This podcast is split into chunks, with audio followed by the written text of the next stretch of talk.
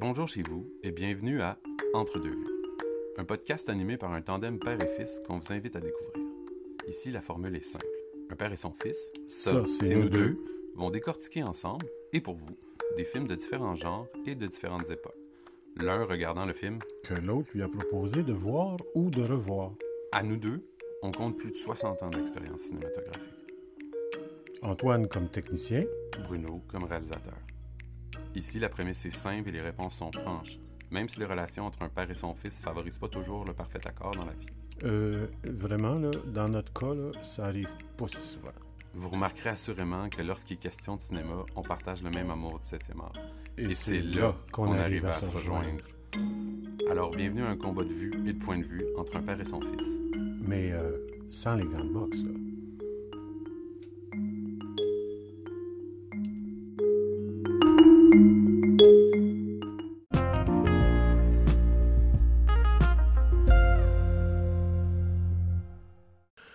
Bonjour tout le monde. Et c'est un grand bonjour parce que d'une part, euh, ça fait plusieurs mois qu'on n'a pas enregistré d'émission, Antoine et moi. Vu la situation de ce qui se passe à travers, euh, à travers le monde. Oui. Euh, on a fait plein d'autres trucs vu les événements. Oui, avec cette pandémie qui n'est pas facile pour personne. Donc, on espère que tout le monde va bien et que vous arrivez à tirer votre épingle du jeu et à remonter à la surface. Et euh, les coups de déprime, euh, c'est normal. Et puis, il faut être euh, résurgent et résilient. voilà. Absolument. Donc, nous sommes le jeudi 13 août. Et notre émission sera diffusée sur les réseaux sociaux dans quelques jours. Alors, c'est toujours la même formule, entre deux vues, un père et un fils qui discutent de deux films à la fois, deux films d'un même genre. Aujourd'hui, on est dans le genre. Dis-moi dans quel genre on est. Moi, je suis perdu, je suis à pleine euh, ben, C'est un, genre que tout le monde connaît, je veux dire, sous le nom de. C'est comme le nickname, mais euh, Coming of Age. Je veux dire, c'est deux films qui représentent à leur manière, sur deux époques différentes, des rites de passage. Dans l'un, je veux dire, avec une gang d'amis, puis je veux dire, dans l'autre, de manière vraiment solitaire, entre un milieu où il était bien, puis je veux dire un nouveau lieu où il doit évoluer.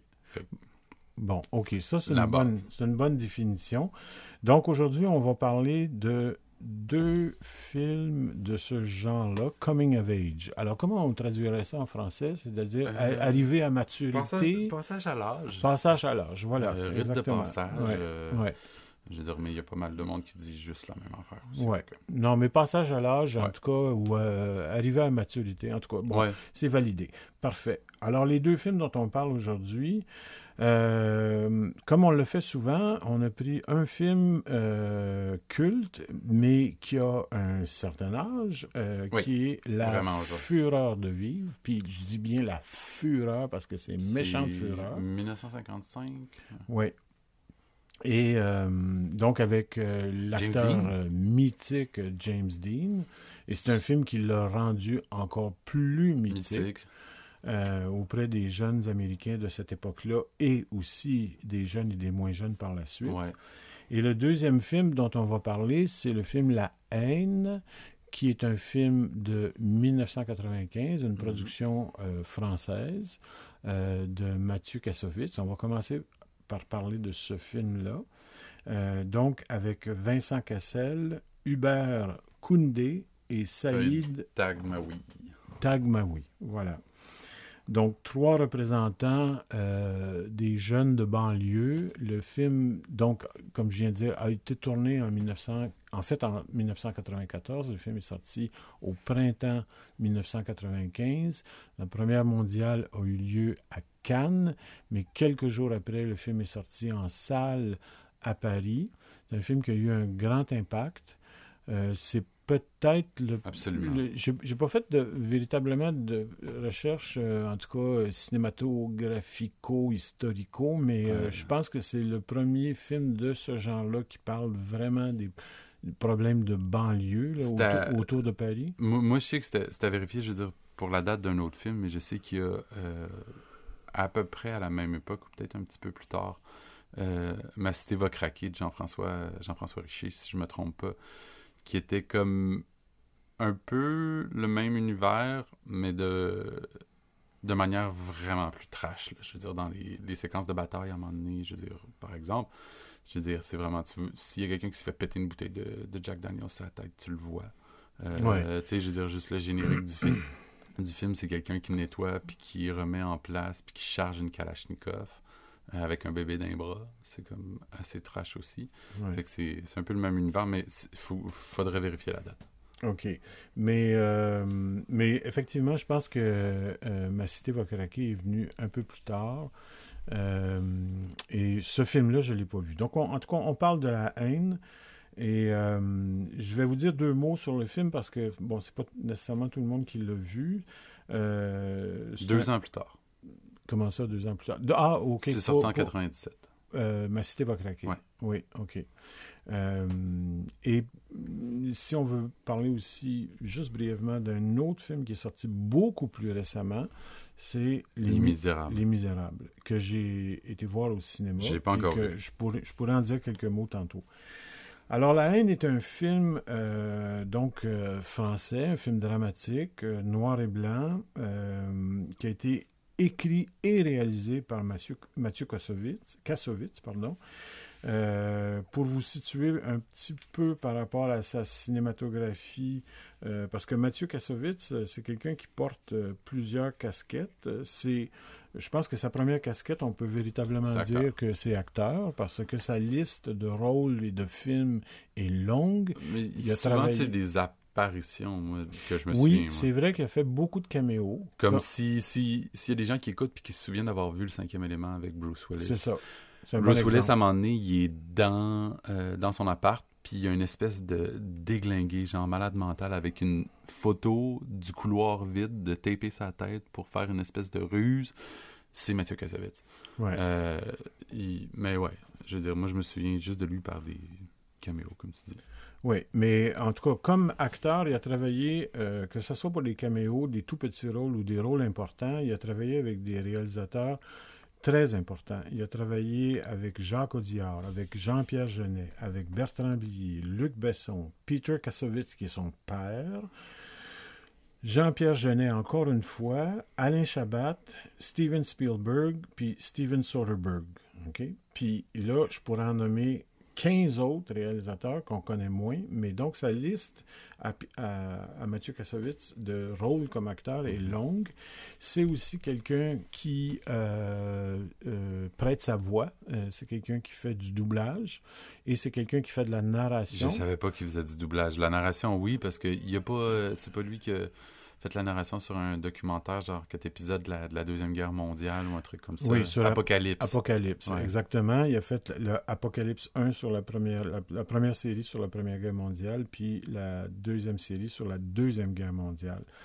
Mais comme réalisateur, donc, il a fait quelques courts-métrages. Puis, euh, au niveau des longs-métrages, ben, il y en a quand même sept, mais ça se répartit entre 1993 et 2011.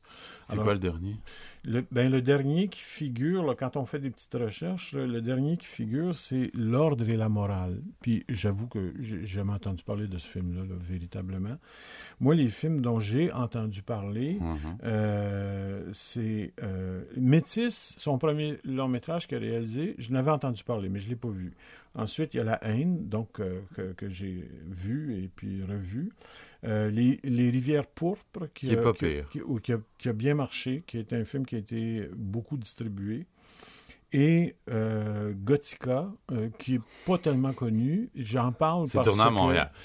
Exactement. J'en parle parce que ça a été tourné à Montréal. Puis tu as quelque chose à dire là-dessus. J'ai quelque chose à dire là-dessus parce que moi, je connais des techniciens qui ont travaillé sur le film, puis c'est pas pour faire de la médisance, mais ils ont trouvé que Mathieu Kassovitz, il criait souvent après son équipe. Oh, mais moi, j'ai quelque chose d'autre à rajouter à, à propos de ça après. Ben, vas-y. Mais je veux dire, juste pour situer les gens, je veux dire, c'était genre tes, euh, tes, contacts travaillaient dans un studio, puis genre son bureau de prod était à côté. Je veux dire, c'était comment, ah non, moi je te... croisé non, non, non, moi je te parle... l'anecdote. Non, moi je te parle de.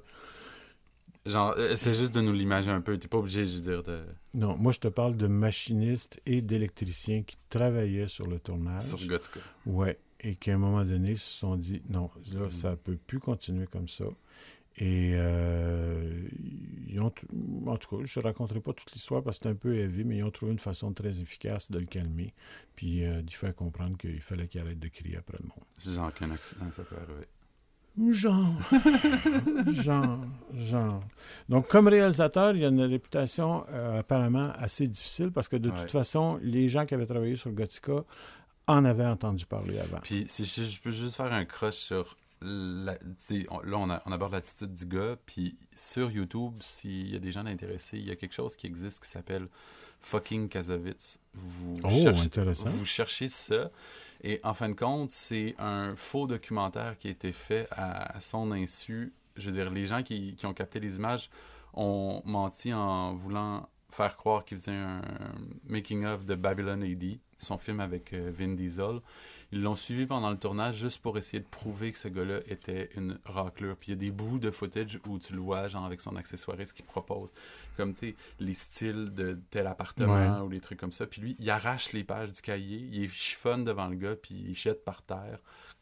Et t'en viens même à un certain moment où il y a déjà un réalisateur de remplacement sur le plateau de tournage qui est avec les producteurs.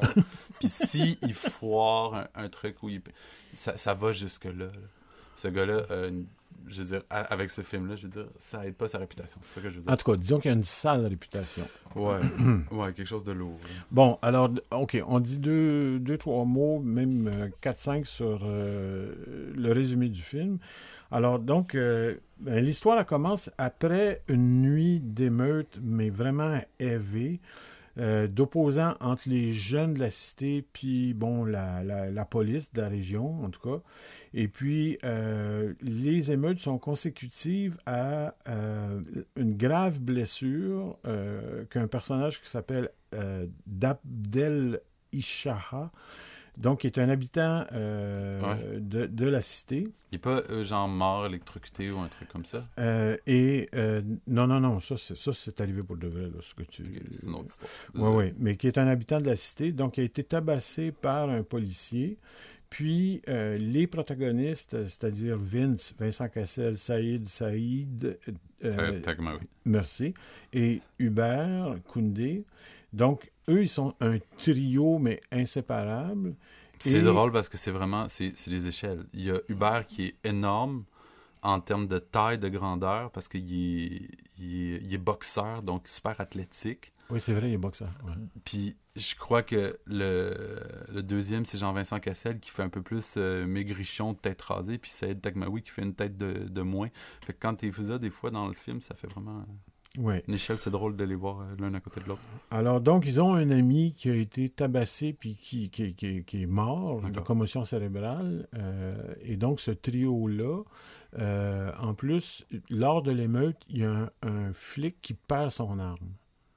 OK, et donc, l'arme, oui, le, le, le, revolver. Et donc, le revolver est récupéré par Vincent Cassel. Donc, tout le long du film, Vincent Cassel a toujours le revolver de, de, dans sa ceinture et le sort à tout bout de champ euh, pour menacer ou même se regarder dans le miroir. D'ailleurs, ça fait ah penser à Taxi Driver. Ah oui, oui, euh, c'est la scène classique. Il nous, fait le numéro, je pense, quatre ou cinq fois euh, pendant le film. Oui, mais même, tu sais la scène de Vincent Cassel est devenue classique, même si la scène que ça s'inspire était déjà un classique, tu sais. C'est devenu le poster du film, je veux dire, on reconnaît le film, on peut montrer juste la photo, puis on sait que c'est ce film-là, c'est ça que je veux dire. tellement son interprétation, je veux dire, fait hommage à la scène d'origine. Tu as raison, mais euh, je pense que moi, j'ai sincèrement, j'ai trouvé... Euh, à l'origine Robert De Niro pas mal plus convaincant. Ben oui, oui, oui, oui, mais c'est autre chose. C'est un clin d'œil. C'est un clin d'œil. C'est comme si le, personnage s'inspirait de la scène. C'est ça que je veux dire. Oui. Et puis donc le réalisateur euh, Mathieu Kassovitz euh, a commencé l'écriture du scénario en 93. Mm-hmm. Euh, il s'est inspiré de l'affaire Makome Mbowole. OK? Excusez-moi pour la prononciation. Il a été soutenu par les productions Lazanec, qui est une grosse maison de production de films d'auteur à Paris, en France. Euh, et en particulier, bon, par un producteur qui s'appelle, qui est le producteur du film, qui s'appelle euh, Christophe euh, Rossignon. Puis le tournage a eu lieu de septembre à novembre 94, principalement dans la cité de la Noé de Chanteloup-les-Vignes, qui est, une des banlieues autour de Paris. Euh, je me demandais juste si ça avait vraiment été tourné à Paris ou si c'était juste une dans la trame narrative, puis ça avait été tourné. Non, ça a vraiment été tourné en cité. D'accord. Euh, oui, oui, ça le, le film a été projeté, comme je l'ai dit tantôt, pour la première fois au Festival de Cannes en 95. Il a remporté le prix de la mise en scène, puis il sort en salle le 31 mai. Il a réalisé 2 euh, millions d'entrées en France euh, dans la première sortie, puis il sort ensuite dans plusieurs pays en version sous-titrée ou pas. Euh, il a été nommé 11 fois au César en 1996. Les Césars, c'est un peu comme les Oscars en France, en tout mhm. cas euh, par rapport aux États-Unis. Puis la, haine a obtenu euh, trois récompenses, dont le César du meilleur film. Donc ça a été une année assez faste au niveau des prix. les critiques de la presse et du public ont été largement positive, mais il y a des bémols. OK? Euh, parce qu'il y a eu des controverses euh, chez les journalistes. Il y a des journalistes qui ont aimé, il y a des journalistes qui ont profondément détesté. Pourquoi, pourquoi les gens n'aimaient pas? Parce que je... Tu sais, quand tu fais un film comme celui-là, -là, c'est sûr que tu vas pas plaire à tout le monde. Parce que, tu sais, le, les, les gens regarderont le, le film après l'épisode peut-être, mais, tu sais, je sais qu'il y a des trucs qui peuvent choquer, je veux dire, des gens. Comme le film s'ouvre sur Saïd qui est derrière un fourgon de police, puis t'as un plan séquence, tu vois des policiers attendre dans la rue à côté de leur fourgon, puis t'entends... Puis t'arrives derrière le fourgon, puis c'est juste marqué Saïd nique la police, puis il part en courant. le film commence là-dessus. Je sais que ça peut choquer des gens, je veux dire, de voir ça. Je pense qu'il y a des choses encore bien plus choquantes que ça dans le film. Ouais, ouais, ouais, mais tu sais, je veux dire, ça commence par ça. C'est comme, c'est drôle en même temps. Mais, mais, ce qui s'est passé, en tout cas, c'est qu'il y a des critiques qui se sont engueulés entre eux. Il y a des universitaires qui se sont engueulés entre eux par rapport au film. Puis il y a aussi des gens du public qui, se sont engueulés entre eux. Donc ça a créé, c'est un film qui a créé vraiment de la controverse. Mm-hmm. Euh, et aussi, euh, il y avait un, déjà un truc à ce moment-là par rapport à l'appropriation culturelle des cités. Il y a des gens qui n'ont pas avalé ça qui ont trouvé que le film s'appropriait culturellement l'univers, en tout cas, des, des, des cités. Euh, sais pas, c'est discutable selon le point de vue des gens. Et puis, euh, il y a eu aussi des remarques contradictoires de la part du réalisateur. Euh, qui a pas. Ben écoute, là, je peux aller lire les articles de journaux, mais je veux dire, à des moments donnés, il a dit une chose, à d'autres moments donnés, il a dit une autre chose, et à un moment donné, il s'est expliqué d'une certaine façon, à un autre moment donné, sur le même sujet, il s'est expliqué d'une autre façon. Fait que donc, les gens commençaient à, vraiment je sais pas, en tout cas, remettre en question ce qu'il disait. Euh, mais, chose certaine, c'est un film qui a absolument pas créé aucun consensus. Et puis, euh, on peut le deviner en particulier auprès des policiers, des forces policières. Euh, je peux comprendre. La haine est considérée comme un film culte français. Puis, alors, le film a contribué à lancer des carrières. Euh, déjà, celle de Mathieu Kassovitz. Il, joue un, petit rôle, encore une fois, un caméo. Même pas ce qu'il joue dans le il, fait un skinhead. À un moment donné, ah, la nuit...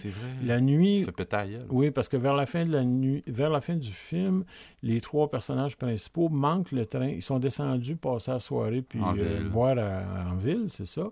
Et puis, ils manquent le dernier train à Saint-Lazare pour retourner à banlieue, puis ils sont obligés de passer la nuit à Paris, à marcher, puis à faire euh, n'importe quoi. Euh, puis à un moment donné, ils arrivent dans une ruelle, et puis là, il y a des skinheads qui sont en train de tabasser un noir. Puis là, c'est, celui qui est le plus hargneux, en tout cas le plus violent chez les skinheads, c'est joué par Makovic. Euh, euh, merci. Et, euh, et, là, Vince vraiment sort son arme et puis il veut vraiment flinguer Mathieu Kassovitz.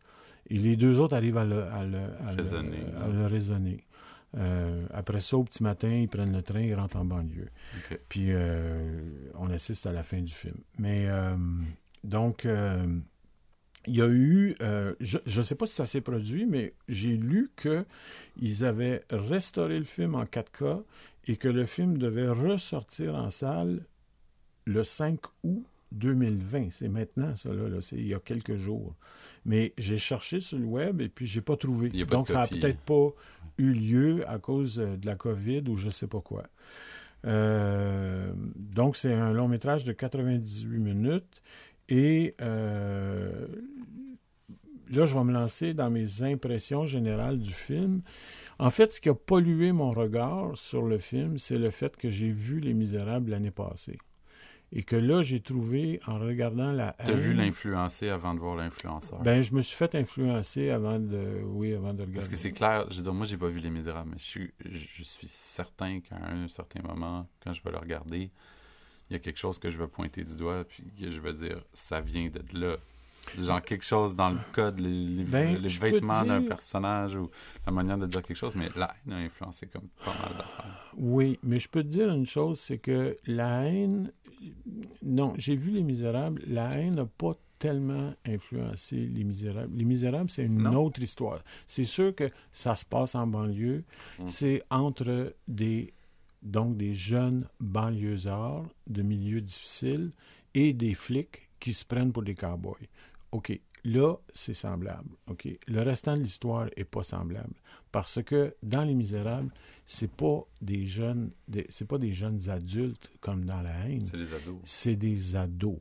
Genre 14, 15 ans. Ouais. Et ils sont méchamment organisés. Quand ils se font piler trop ses pieds, ils sont méchamment organisés. L'autre, ils mordent bien. L'autre affaire qui est différente, c'est que dans Les Misérables, tout le monde est corrompu incluant le maire de la cité. Le maire de la cité, c'est un des plus corrompus.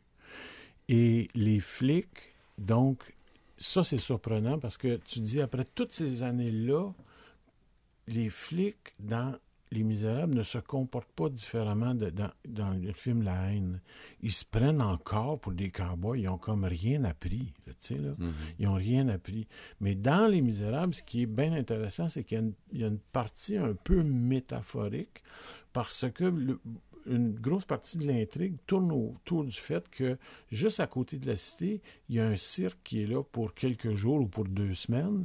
Puis dans le cirque, il y a un couple de lions puis un bébé lion. Et il y a un des jeunes de la cité qui a volé le bébé lion.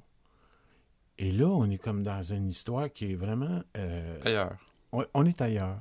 On est ailleurs. Et la fin des Misérables, là, J'en parlerai pas beaucoup plus, là, ben, mais, c'est à voir parce que tu t'attends pas, tu t'attends pas à ce que ça, ça va prendre ces proportions-là. Mais revenons à la haine. je, fais, dans le même genre de film, si je peux en conseiller un, juste le conseiller, pas parler dessus, il y a... Euh, tu, je, vais, je vais retrouver le nom, je vais vous le dire dans deux secondes. OK. Mais donc, euh, vraiment pour revenir sur mes impressions de la haine, le film m'a. Euh, j'ai eu un peu de misère à, un peu de misère à me rendre jusqu'à la fin. Je trouve que le film a mal vieilli d'une certaine façon. Puis quand j'ai lu toutes sortes de choses sur le film en faisant de, la recherche, je suis tombé sur quelque chose d'intéressant parce que pas longtemps après la sortie du film, il y a eu un visionnement à Clichy, là, qui, est, un quartier de Paris, euh, dans le nord de Paris, qui est, qui est tout près de la banlieue.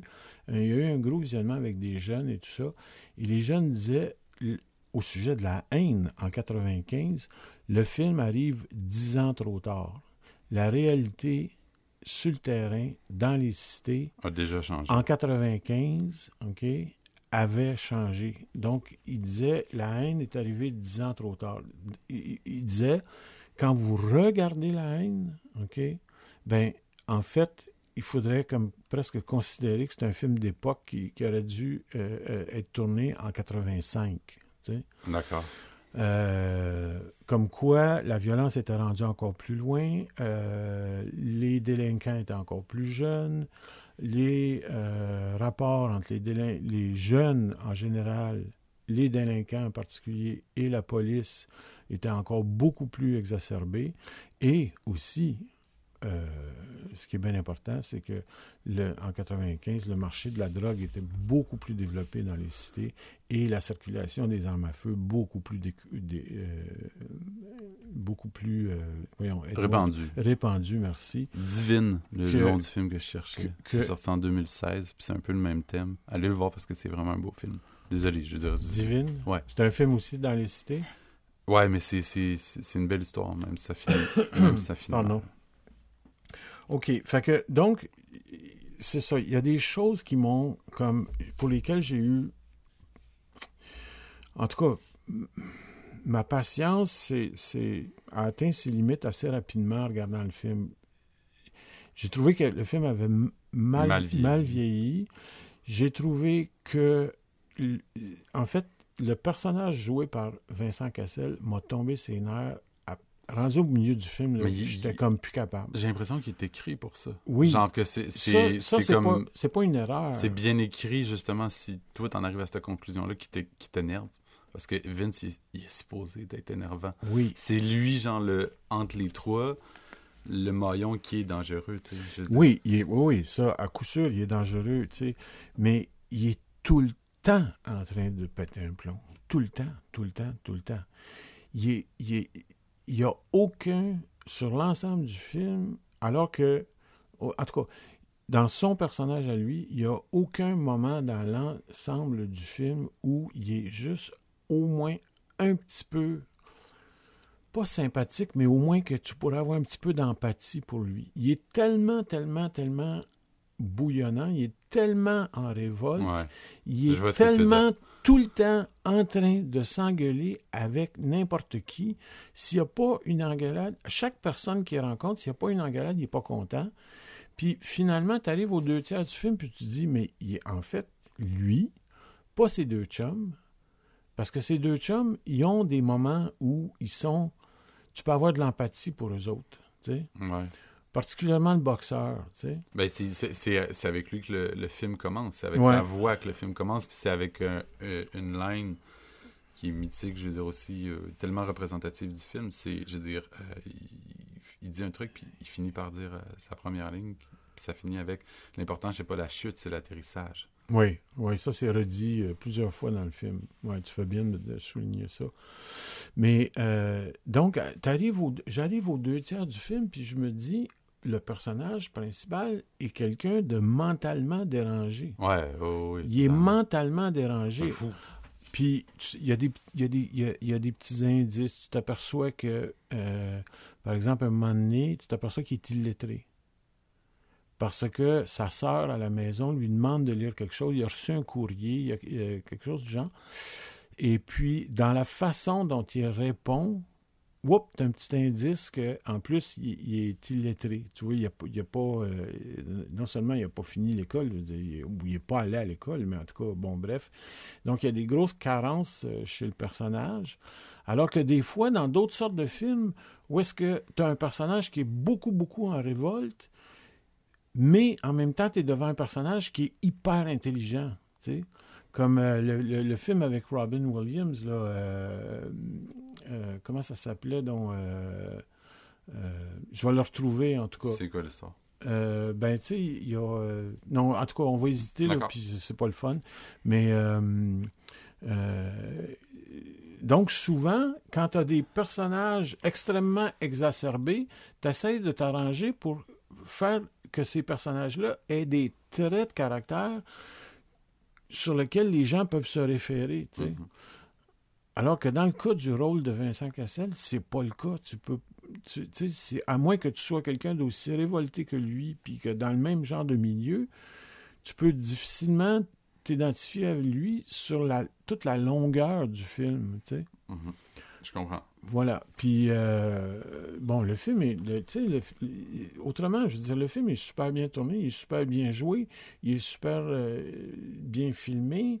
Euh, le, jeu des acteurs, le, trio est, bien balancé. C'est un, trio qui fonctionne bien ensemble et tout ça.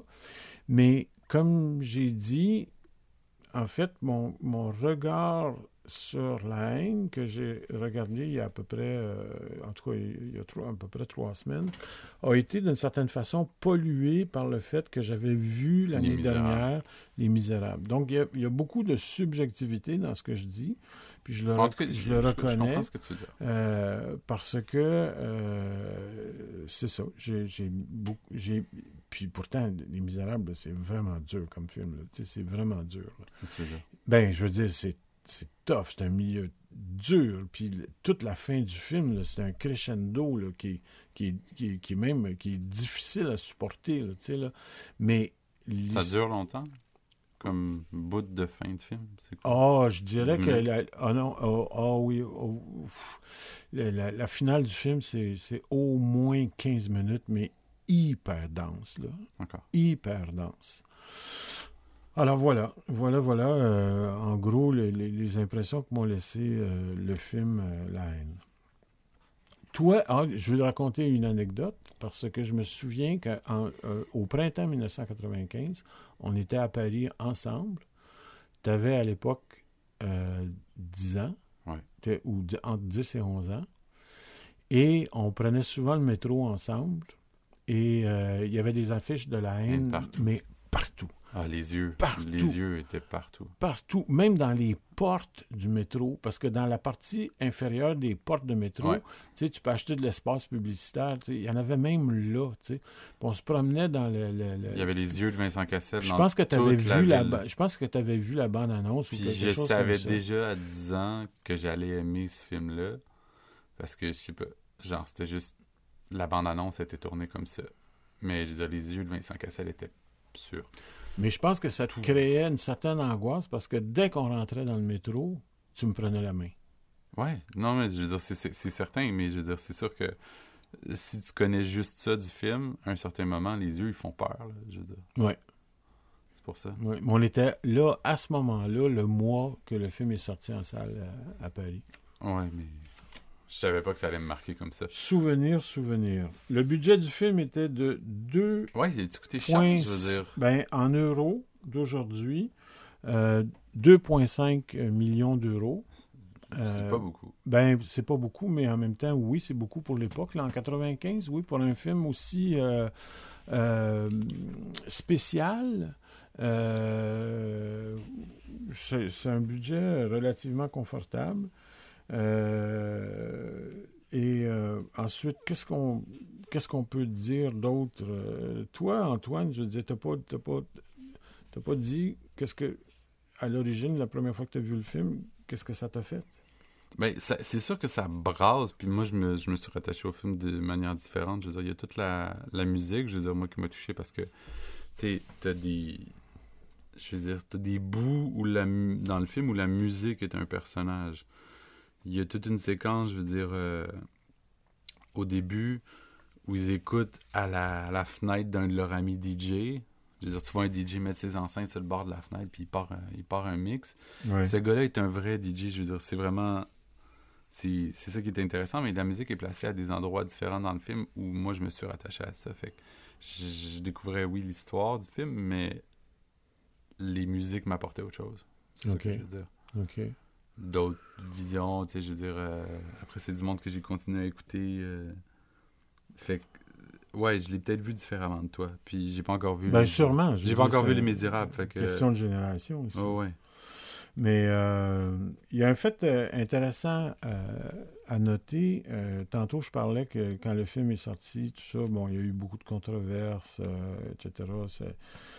En tout cas, ça a été loin de faire l'unanimité, euh, et chez le public, et chez la critique, et chez les gens qui font des, recherches cinématographiques et tout ça.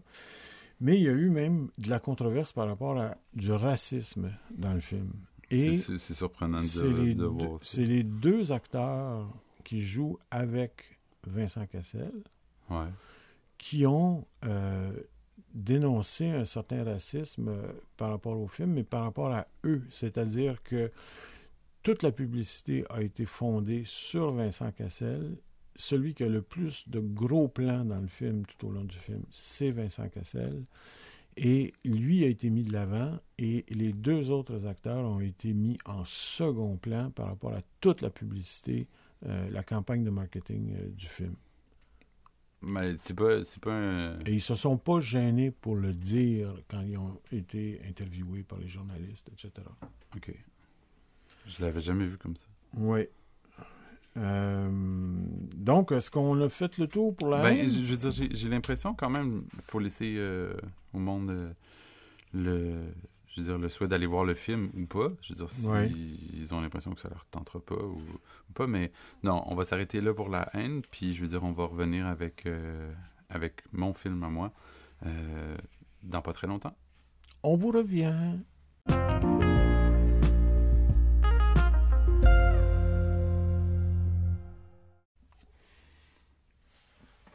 Ben, vous venez d'écouter la bande-annonce euh, du film La haine, je veux dire, avec euh, quelques extraits musicaux. Comme je vous disais, moi, la musique, elle m'a énormément marqué. Elle m'a aidé à me rattacher au film.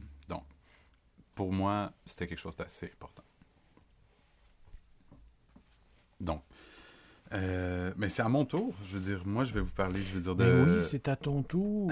je vais vous parler de la, fureur de vivre, je veux dire, le, le film avec James Dean, Rebel Without a Cause sérieusement, la base du film, on l'a déjà vu. C'était comme déjà classique en 1955. Une famille qui arrive en ville avec un enfant qui se fait déraciner de sa ville précédente, ses amis, je veux dire, tout ça. Euh, puis, c'est que le film apporte, même s'il est vieux, 1955, il, a, il abordait déjà des thèmes qui sont encore euh, actuels aujourd'hui. Le passage à l'âge, comme on disait, comme, comme dans la haine. Oui. Oui, absolument. Oui, ça, ça c'est un thème euh, qui est intemporel. Euh, on peut remonter même jusqu'aux tragédies grecques. D'ailleurs, le film s'en inspire un peu. Euh, le film s'inspire un peu d'Édipe. De, Nicholas Ray a, a, pris des éléments dans Édipe et les a transposés dans son histoire.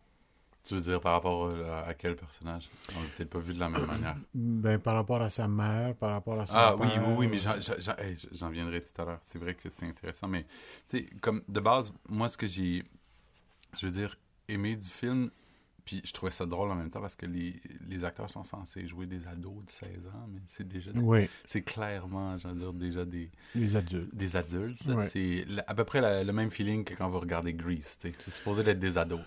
ben oui, parce que James Dean avait déjà, je pense, à peu près 23 à ce moment-là. Mais c'est que les thèmes que j'ai l'impression qui ont été comme fixés ou cristallisés, je veux dire, dans le film, c'est vraiment, c'est ça, c'est le passage, je veux dire, de l'adolescence ou la période de l'adolescence, puis tout ce que peut représenter la, la sexualité aussi, à travers, euh, oui. je veux dire, euh, justement, à travers cette époque-là. Puis je trouvais ça intéressant la manière, au début du film, même s'il se met dans le mar, le personnage de, de Jim, euh, la manière dont il cherche un but. Je veux dire, au début, il est complètement, il est complètement sous, je veux dire, euh, dans une des premières séquences où il se fait amener au poste de police dès le début du film. Il fout la, la, honte à ses parents, mais c'est pas un. C'est pas genre. Il est pas sous fouteur de trouble, tu sais. Il, il, est sous désespéré. Ouais.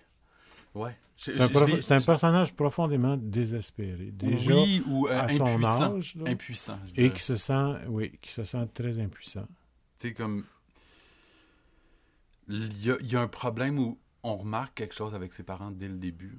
Euh, j'ai pas l'impression que le personnage veut dire que la masculinité devrait être de telle ou telle manière, mais tu le vois dès le début qui est comme un peu déçu que son père s'affirme pas plus. Oui.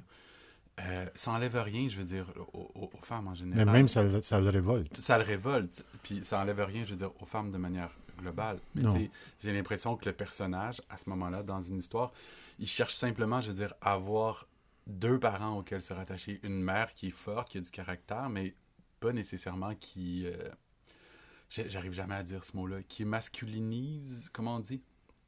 Je veux dire, ben, tu sais, comme le père, a l'air, le père a l'air soumis dans l'histoire par rapport à la mère. Oui. Mais parce que la mère, elle a vraiment l'air, il y a des bouts où elle, a l'air tyrannique un peu.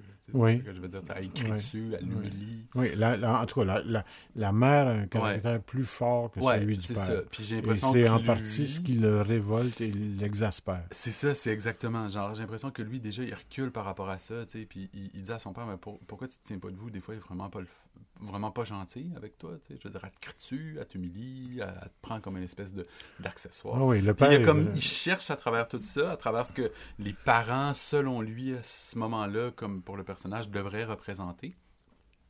Mais euh, c'est ça. Ça rajoute au fait que c'est, au final, je veux dire, c'est un ado qui veut atteindre quelque chose, je veux dire, qui a un but que vraiment, puis ça, ça cristallise le, passage à l'âge, à travers le film. Je suis d'accord avec toi, tout à fait, mais en plus, c'est qu'il ne sait pas exactement quel but il va atteindre. Non, c'est ça le truc, il est perdu par rapport à ça. Il est complet, il est, il est très, très, c'est un personnage perdu. Il veut pas se mêler au conflit, comme la première fois qu'il croise des jeunes de son école dans dans, dans le film, il se fait provoquer dès le début parce que c'est le nouveau, tu sais, je veux dire. Puis à cette époque-là, je veux dire, euh, ben là, dans, dans, le film, c'est des espèces de, de côtes de cuir, puis avec, des, avec des couteaux, tu sais, il se fait menacer, mais il veut pas se mêler à ça. Puis il a comme il cherche quelque chose mais il sait pas comment le chercher je sais pas genre il, il, sait, pas exactement ce qu'il veut il sait pas exactement ce qu'il veut puis il sait pas exactement comment exprimer sa détresse mm ça va d'un extrême à l'autre. Comme il veut pas se mêler à la bataille, mais à un moment donné, il se ramasse euh, plus tard dans le film à être obligé de faire une course. Mais euh, puis le principe, c'est d'aller avec la voiture le plus proche du bord. Puis si t'es le dernier à Bref, c'est un truc complètement stupide. C'est ben, juste pour expliquer, c'est-à-dire que c'est ça. Ils ont des bolides. Ils ont des, des, chars un peu euh, customisés. Mm-hmm. Puis donc, le défi, c'est qu'ils font une course à travers champs. Au bout du champ, il y a un ravin, il y a un précipice, et là, c'est la mer. Et donc, il faut qu'ils se jettent en bas du char à la dernière seconde. Et c'est celui qui va se jeter en bas du char vraiment à la dernière seconde. Mm-hmm. Donc, c'est une provocation vers la peur. Ouais. Mais c'est comme. J'arrivais j'ai revu le film puis j'arrivais pas à, mettre des mots jusqu'à juste avant qu'on enregistre, mais ils veulent se faire leur propre fun, mais ils savent pas comment. Je veux dire, ils sont super maladroits, ils sont dangereux ou inconscients. Ils sont même dangereux pour eux-mêmes. Ben oui, ben oui, oui, oui, complètement. C'est pas comme courser sur une ligne droite. Fait qu'il y avait tous ces éléments-là qui sont propres au film, mais même si le film englobe des thèmes qui sont revenus dans différents films, différentes décennies plus tard. Oui, mais en tout cas, on est, on est parfaitement d'accord là-dessus. C'est, c'est un thème qui vient, qui vient, qui revient, qui revient euh, depuis l'Antiquité, euh, sous différents visages. Euh, moi, je vais raconter une anecdote que je t'ai pas racontée. Une des raisons pour lesquelles je voulais que tu vois ce film-là, c'est que moi, c'est un film qui m'a profondément marqué euh, pour la raison suivante, c'est que quand j'ai vu ce film-là pour la première fois, je devais avoir à peu près 8 ans. C'est pas comme un peu trop jeune? Oui, c'est un, peu, un peu trop jeune pour voir un film comme ça. T'étais où? Mais je t'explique. À l'époque, on habitait euh, à Sherbrooke, euh, donc qui est une, ville de province au Québec et euh, qui est une ville qui est située pas loin des lignes américaines. Et donc, sur le toit de la maison, on avait une grande antenne avec des, oreilles de lapin. Tu l'as vu à la télé? Oui, à la télé. Donc, je l'ai vu probablement en 1958. Le film, est, le, film, le, film est sorti en 55. J'ai dû le voir en 58 ou 59 je me rappelle que c'était un après-midi. Mais vous étiez face à quel état? Parce que là, Alors donc, on captait, on captait à cause de notre grande antenne, euh, parce que dans le temps, il n'y avait même pas le câble. OK? Donc, euh, on captait la télévision uniquement par onde hertzienne. Et euh, au Québec, au Canada, ben, il y avait uniquement deux, deux postes. Il y avait Radio-Canada français et Radio-Canada anglais. Uh-huh. Mais puisqu'on n'était pas loin des lignes et qu'on avait cette grande antenne, donc on captait des postes américains qui étaient juste l'autre bord des lignes au Vermont et dans le Maine et au New Hampshire. Donc on captait trois chaînes qui, étaient des chaînes, euh, non, PBS n'existait pas, qui étaient des chaînes réseau aux États-Unis, c'est-à-dire NBC, NBC, c'est ça que je CBS, puis ABC. Et là, je ne me rappelle pas sur laquelle de ces trois chaînes-là, euh, l'après-midi, il y a eu il y, y avait, euh, il présentait un film. Mais toi, tu l'as vu en, en, couleur ou en noir et blanc? Mais non, mais non, non, je l'ai vu en noir et blanc parce que je disais, la télévision en couleur n'existait pas. On avait une boîte carrée dans le salon qui était une télévision. ok? Mais à l'époque où le film a été fait, il était déjà en couleur. Il n'a pas été colorisé. Le film était en couleur. Le film devait se tourner en noir et blanc. Et les studios ont insisté que le film se tourne en couleur. Et, d'ailleurs, c'est un film qui est tourné en Technicolor, qui est une technique très difficile et surtout très lourde à, manipuler, ou en tout cas euh, au niveau de la technique de tournage, en tout cas c'était très contraignant. Ça se fait encore aujourd'hui Mais c'est ce qui fait que, euh, non, on ne fait plus de Technicolor aujourd'hui, mais c'est ce qui fait que les films tournés en Technicolor dans ces années-là, la fin des années 40, les années 50, c'est des films qui sont encore aujourd'hui, quand tu vois une belle copie, qui sont absolument extraordinaire au niveau des, couleurs, parce mm. que c'était une technique de, de, film couleur, en tout cas spéciale. Capter les couleurs, super et, euh, et donc, quand on voit des films remasterisés en Technicolor, c'est extraordinaire. Mais, mais donc, j'ai vu, euh, et je me souviens que c'était l'été, mm-hmm. et que donc, euh, je suis arrivé dans le salon, j'ai ouvert la télé, et puis, c'était ce film-là. Je me rappelle même plus si j'ai vu le film depuis, depuis le début, c'est-à-dire si, je suis arrivé au début du film. Et là, j'ai regardé le film, et quand j'ai vu la scène où James Dean bat son père, là, ça m'a profondément marqué. Parce hmm. que dans mon livre à moi, à 8 ans, ça n'existait pas. Là. Tu ne pouvais pas sacrer une volée à ton père. tu sais, là. Puis dans le film, il sacre vraiment une volée à son père. Là. Il est à cheval dessus, son père est par terre, puis il fesse dessus. Et ça, ça m'a profondément marqué. Ça, ouais, c'est choqué, fait que choqué. Et c'est ce qui fait que j'ai jamais oublié ce film-là. J'ai jamais oublié James Dean, euh, puis l'univers de ce film-là. Et d'ailleurs, euh, juste une autre petite anecdote, euh, les gens vont référer à ça. Euh, l'acteur, il y a des grands acteurs qui jouent dans ce film-là. Je me rappelle plus des noms, mais mis à part lui, parce que, tu sais, je veux dire, ils ont probablement, ceux qui sont encore vivants, tellement changé aujourd'hui. Ben, il y en a peu de vivants encore. Mais euh, euh, au niveau des rôles, il y, a, beaucoup de, y a beaucoup de personnages, il y a beaucoup de rôles. Il y a à peu près une vingtaine de rôles principaux. James Dean, on sait qu'il est déjà décédé. Mais parce que c'était son dernier film. il est mort à peu près un mois avant la sortie du film. Donc, mais c'est le dernier film qu'il a tourné. Euh, il faudrait que je fasse la recherche. Je ne suis pas tout à fait certain. Parce que dans les peu d'années de la carrière de James Dean, parce que sa, sa, vraie carrière a duré à peu près quatre ans, mhm. ben, quand tu vas, euh, je vous invite à aller voir ça. Vous allez, par exemple, dans Wikipédia, vous faites James Dean. Là, vous allez avoir la chronologie de ce qu'il a fait dans ces quatre ans-là c'est hallucinant. Je veux dire, il était tout le temps sur un plateau. Pendant quatre ans, 365 jours par année, il était sur un plateau. Là, parce qu'il a fait des choses au cinéma. Juste avant euh, La Fureur de vivre, il avait fait À l'Est de l'Éden. Son premier, son premier crédit, c'est une série télé en 51. C'est ça. Et il a fait, deux, il a fait des choses pour la télé. C'est des, des, trucs de, de télé. Oui. Euh, puis il y a des trucs, il y a des noms de films que j'ai jamais entendu parler, tu sais, je veux dire. Oui. Oui, il a, même réussi à l'intérieur de ces quatre années-là à faire des films de série B. Il a fait des chefs-d'œuvre, comme par exemple euh, À l'Est de l'Éden, c'est considéré, c'est un grand chef-d'œuvre du cinéma. La Fureur de vivre, ça a été classé comme un des 100 meilleurs films euh, par, l'Institut euh, du cinéma énormément de télévision. Oui, mais c'était des petits rôles. Ouais, mais je C'était principalement des petits rôles. Comme à l'Est d'Éden, c'est 55. Oui, mais à ça, c'est pas de la télé. Ça, non, non, non, non, je sais, mais là, mais je switch parce que j'ai comme... J'ai son CV en dessous des yeux, mais il a fait vraiment plus de... Mais euh, La Fureur de vivre a été classé en 1998 par le American Film Institute comme un des 100 meilleurs films américains du 20e siècle.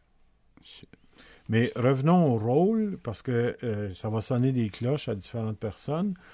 Dans les gens euh, qui, dont les noms vont vous, vous dire quelque chose, euh, bon, évidemment, le rôle principal, James Dean. Ensuite, on a Natalie Wood, qui est devenue une très grande actrice.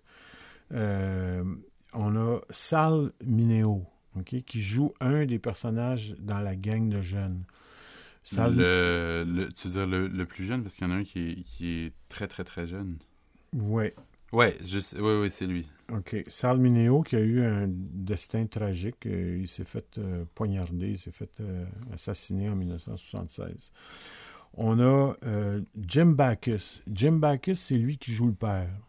Ben, juste pour votre référence, là, Jim Backus, c'est celui qui joue le millionnaire dans Gilligan's Island la série Gilligan's Island. Il y a du monde qui ne vont pas savoir. Les joyeux naufragés. OK. OK? Les joyeux naufragés, là, la gang de gens qui sont pris sur une île déserte. Là. Le vieux? La, ben, la série originale. Non, mais... Celui qui joue le père dans La Fureur de vivre. Par la suite, c'est lui qui joue le millionnaire dans la série Les joyeux naufragés. Celle qui joue la mère, qui est Anne Doran, eh bien, elle, le nom vous dit rien, OK? Mais si vous allez voir son visage, le visage va vous dire quelque chose parce que elle a tourné dans plus de 500 longs métrages. Hein? Sa fiche sur le IMDB est hallucinante, là. C'est pas 500 pour être. C'est comme. C'est énorme. C'est 379, mais je veux dire. Ben moi, j'avais lu, je suis tombé sur quelque chose qui disait plus mais de 500 longs métrages. mais... même, même 300 longs métrages dans la vie d'une actrice, c'est, on, capote, là. on capote. Ben ouais, c'est pas obligé d'être des... Ouais, je comprends. Ensuite, dans les autres euh, personnages, euh, ou en tout cas acteurs qui jouent des, des rôles... C'est, assez hallucinant parce que tu, tu apportes des faits que, je veux dire, j'avais oubliés, je veux dire. Et euh, on a Dennis Hopper qui joue dans le film. C'est une de ses premières apparitions. Et on a le frère de Dennis Hopper, on a William Hopper aussi, qui joue dans le film. Lui, il était déjà plus vieux. Et il y a même le réalisateur, euh, Nick Ray, Nicholas Ray. Il joue un petit rôle, un petit caméo dans le film. Mais donc, on a beaucoup de, de, de, comédiens et de comédiennes qui sont devenus encore plus connus par la suite. Euh, en 1990, La Fureur de vivre a été sélectionnée par le National Film Registry de la Bibliothèque nationale des États-Unis. Qu'est-ce que ça veut dire? Ça veut dire que euh, les éléments du film sont conservés en voûte comme un trésor national. Qu'est-ce que ça veut dire? Je veux dire, les costumes? non, pas les, pas les costumes. Le négatif du film, les, copies de tirage, euh, les, négatifs de tirage, euh, de, de, copies de distribution du film. Les, originaux du film mhm. sont mis en voûte et on en prend soin comme un trésor national. D'accord. C'est un grand, en fait, c'est un grand hommage que euh, la Bibliothèque du Congrès rend à une œuvre. Ça peut être de la peinture, ça peut être un film, ça peut être des enregistrements sonores, euh, pour qu'on n'oublie jamais cette œuvre-là. Euh, les thèmes qui sont soulevés. Ben, il y, a énormément de frustration dans le film. Tu sais, je veux dire, par rapport à lui et son, son père, je veux dire, le, le, il y a comme, toi, tu parles de la séquence où il tabasse son père, mais y il y a toute une séquence aussi où euh, il est comme dans les marches entre ses parents. Il y a sa mère qui est sur la, marche supérieure, il y a lui qui est au milieu, puis il y a son père qui, dans le cadre, s'assoit, puis qui est plus bas. Puis il est comme là à pas savoir quoi faire ou dire pour tout le monde. Il, y a. Ouais, le personnage est est vraiment intéressant, vraiment bien écrit. Oui, puis il est complexe. Le, personnage est complexe, puis il, il, dégage véritablement. Et ça, je pense qu'il y a juste James Dean qui pouvait le jouer de cette façon-là. Mais c'est pas seulement la fureur de vivre, c'est le mal de vivre. Oui, vraiment. Bon, quand on parle des thèmes du film, Coming of Age, d'accord, mais on parle, au niveau des thèmes, on parle de la conquête de la virilité à travers la résolution de l'Oedipe. On parle de la famille en crise. On parle Définitivement, du deuil de l'enfance. On parle euh, aussi, en tout cas dans ce film-là, des nouveaux, ça c'est pas un thème, mais je veux dire des nouveaux visages du cinéma américain. Beaucoup, plusieurs nouveaux visages euh, dans le film, dans le casting du film. Et on parle de toute façon d'une œuvre universelle puis intemporelle. Oui, euh, absolument. Mais moi, je sais que ça, m'a marqué d'une manière, puis ça marquera les gens d'une autre manière, mais je sais que ça sera jamais, par exemple, ça sera jamais mon film préféré. Euh, mais je comprends. Puis mais c'est pas un film qu'on regarde pour se, relaxer. Là. Non, non, non, non, pas du tout. Mais je comprends ce que tu veux dire avec la bibliothèque puis tout. Pourquoi il faut qu'un film comme ça puis une œuvre comme ça soit protégée puis mise quand même de l'avant pour expliquer des choses. Tu sais, tantôt, on parlait, du, on parlait du personnage de Vince euh, dans La haine, que je te disais, ben, c'est un personnage sans espoir, c'est un personnage qui vient pas nous chercher, alors que dans La fureur de vivre, même si en fait le personnage principal, euh, qui est joué par James Dean, est profondément mal, mal de vivre et tout ça, en détresse, mais à cause de justement de l'appel à, à l'aide qui dégage, puis qui prononce tout le temps, bien, on veut l'aider. On veut l'aider à s'en sortir parce qu'en plus, on sait que foncièrement, fondamentalement, c'est pas quelqu'un de méchant. Il exprime mal tout ce qu'il vit comme hmm. malaise, même violemment. Mais on sait qu'au fond de cette personne-là, il y a de vraies questions qui se posent, il y a de vraies valeurs qui sont en jeu. Euh, oui, oui, mais c'est clair. Au niveau... C'est clair que le personnage est excuse-moi, est plus complexe que celui de Vince. Oui. Au niveau des, euh, des anecdotes, il y a plusieurs anecdotes qui sont relatées euh, par rapport au, tournage du film. Heureusement. Euh, de toute façon, on peut les trouver, ils sont énumérés, mais ce qui est le plus saisissant, c'est que il y a plusieurs protagonistes du film qui ont connu un destin tragique. Euh, c'est-à-dire. le jeune, euh, ben, premièrement... qui, devient son ami, puis je veux dire, c'est un, autre, un autre truc à, à, à pointer qui, qui, est drôle. Pas, pas drôle, mais intéressant, mais il trouve ça bizarre aussi quand quelqu'un essaie d'être simplement son ami, tu sais. Ben, il est méfiant. Il est méfiant. Puis, je veux dire, c'est comme. Tu regardes aussi comment tout le thème de la masculinité dans le film est abordé de manière différente. Lui par rapport à son père, son père par rapport à sa mère, tu sais.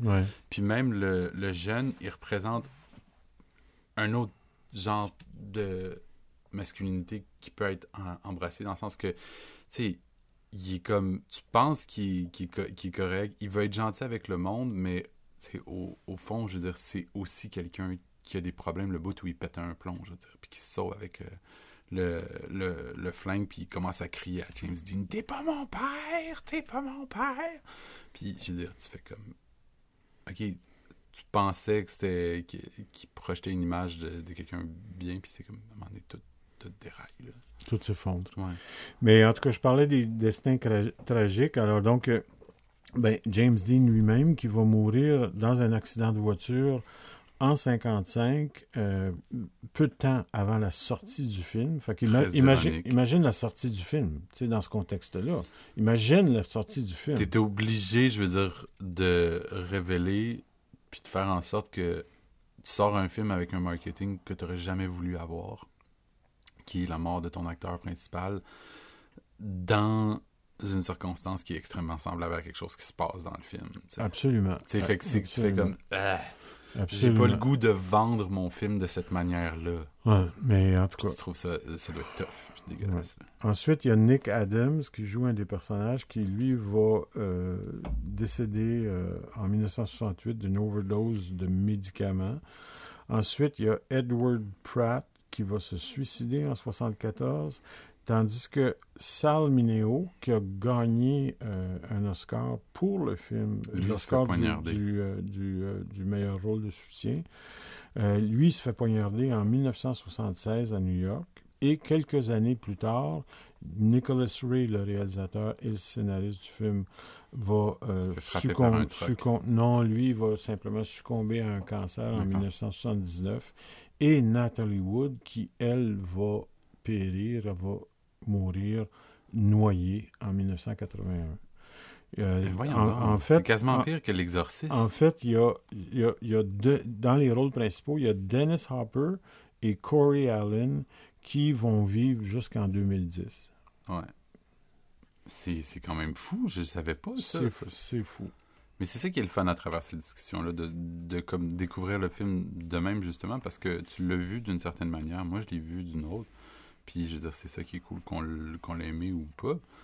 Mais, euh, oui, je veux dire, écoutez, j'espère que est-ce qu'on donne quelques chiffres juste avant pour replacer aussi l'époque? Euh... Oui, c'est peut-être peut bon de le faire parce qu'on l'a fait pour... Ouais, il y a, y a, y a aussi le fait que je voudrais dire juste quelques mots sur le réalisateur parce que c'est un réalisateur mythique. Euh, au niveau du budget du film La Fureur de vivre a coûté 1,5 million. On est en 1954. Non, mais le film est tourné en 54. Le film est sorti en 55. En 54, 1,5 million pour un, un film comme celui-là, c'est un budget correct, un budget confortable.